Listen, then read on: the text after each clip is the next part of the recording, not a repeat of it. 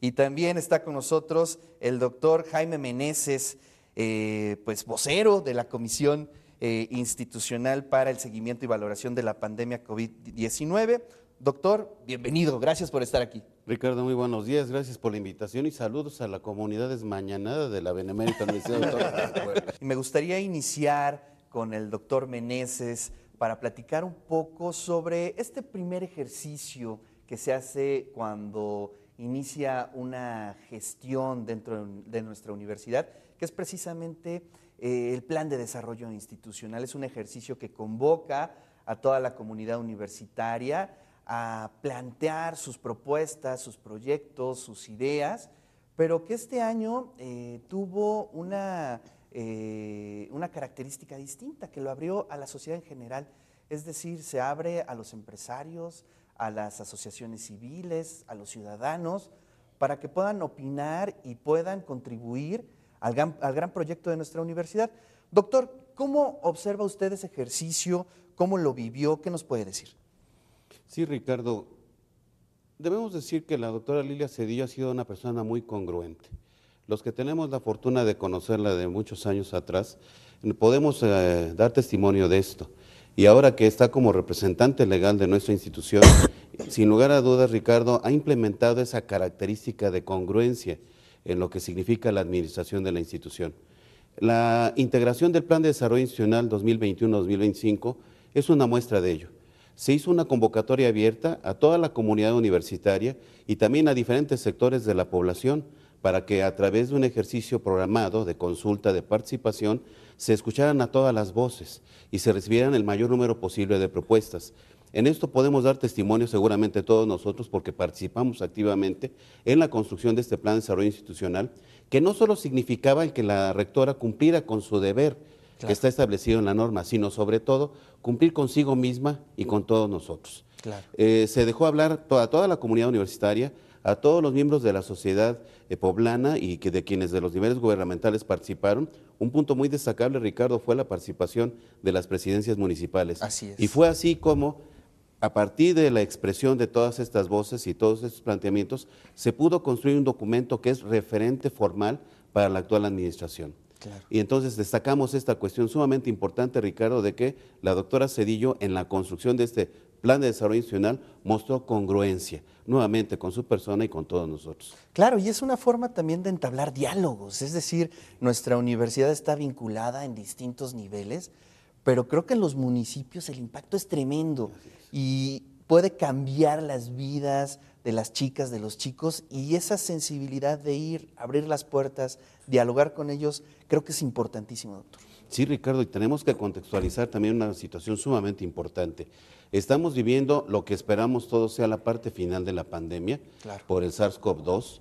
Es un ambiente extraño, e insólito, y en medio de dos años y medio, casi tres años de no tener actividades presenciales al 100%, el planteamiento de la construcción de este plan de desarrollo institucional bajo esta metodología fue sumamente importante. La doctora Cedillo, repito Ricardo, ha sido muy congruente. Eh, lo dijo ayer en su informe y lo destacó muy puntualmente con las palabras que nos hiciste favor de recordar. A través de cada acción, a través de cada programa, existe una historia de vida.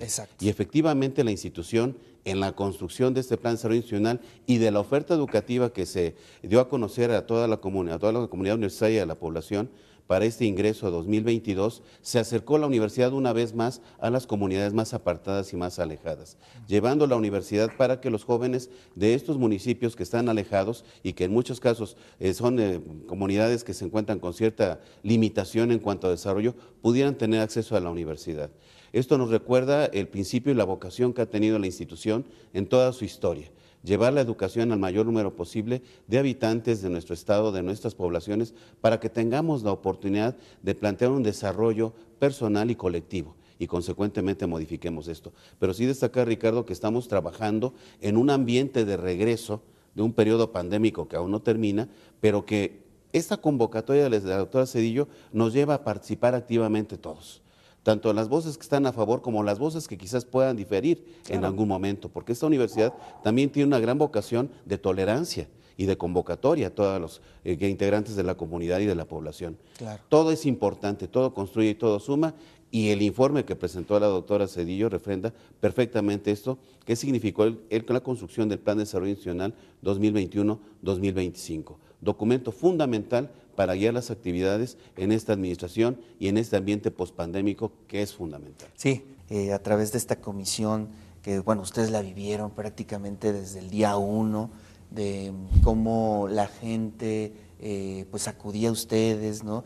Es, un, es un escenario complicado y lo comentábamos que recibían alrededor de mil correos este, al día. Es decir, eh, ahí es un buen termómetro para ver el dinamismo de las actividades de nuestra universidad, doctor. Sí, Ricardo, efectivamente tuvimos la fortuna que en ese ambiente tan incierto y tan asiago, eh, fuimos convocados a algunos universitarios, universitarias, de acuerdo al perfil. No se me va a olvidar aquella mañana del 15 de marzo de 2020, que justamente en las instalaciones de este complejo cultural universitario llegábamos un poquito eh, eh, pensando en qué se iba a presentar. Lo difícil que fue el análisis de los datos que hasta ese momento la comunidad científica internacional había vertido al propósito de este problema que había iniciado en la China lejana, pero que estaba ya viviendo en medio de nosotros y que estaba causando sus primeros estragos.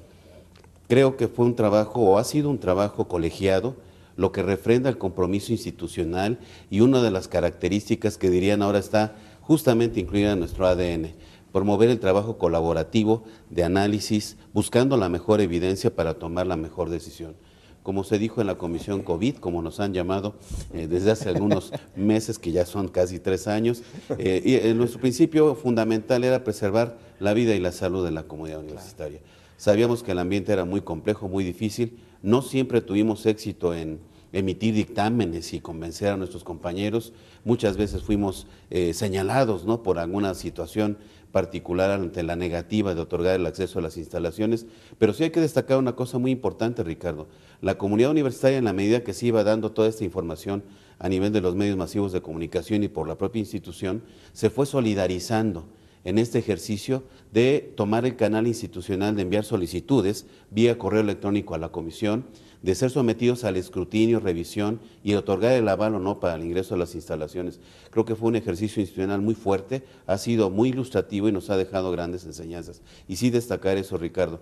Efectivamente, la institución en su momento supo tomar decisiones que fueron cruciales, como lo decía la doctora Indiana, para fortalecer uno de los elementos que era crucial en esta eh, pandemia, el hospital universitario.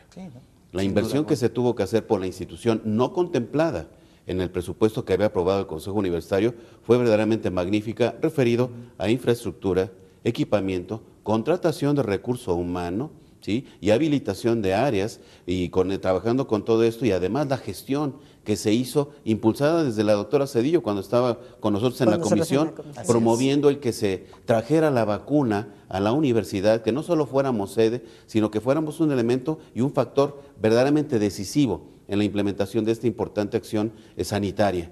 Entonces, ustedes lo saben, fuimos eh, sede para la aplicación del biológico al menos en cuatro ocasiones.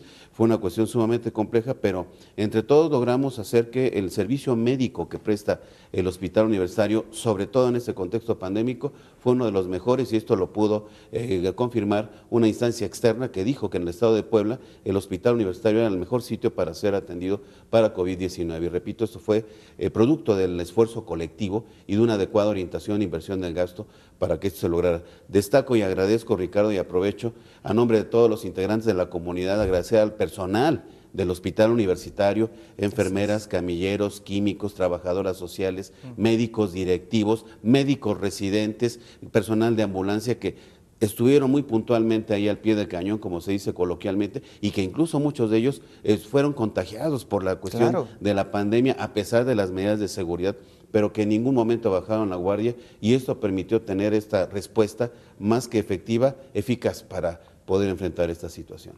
Eh, doctor Meneses, eh, en torno a este tema, importantísimo.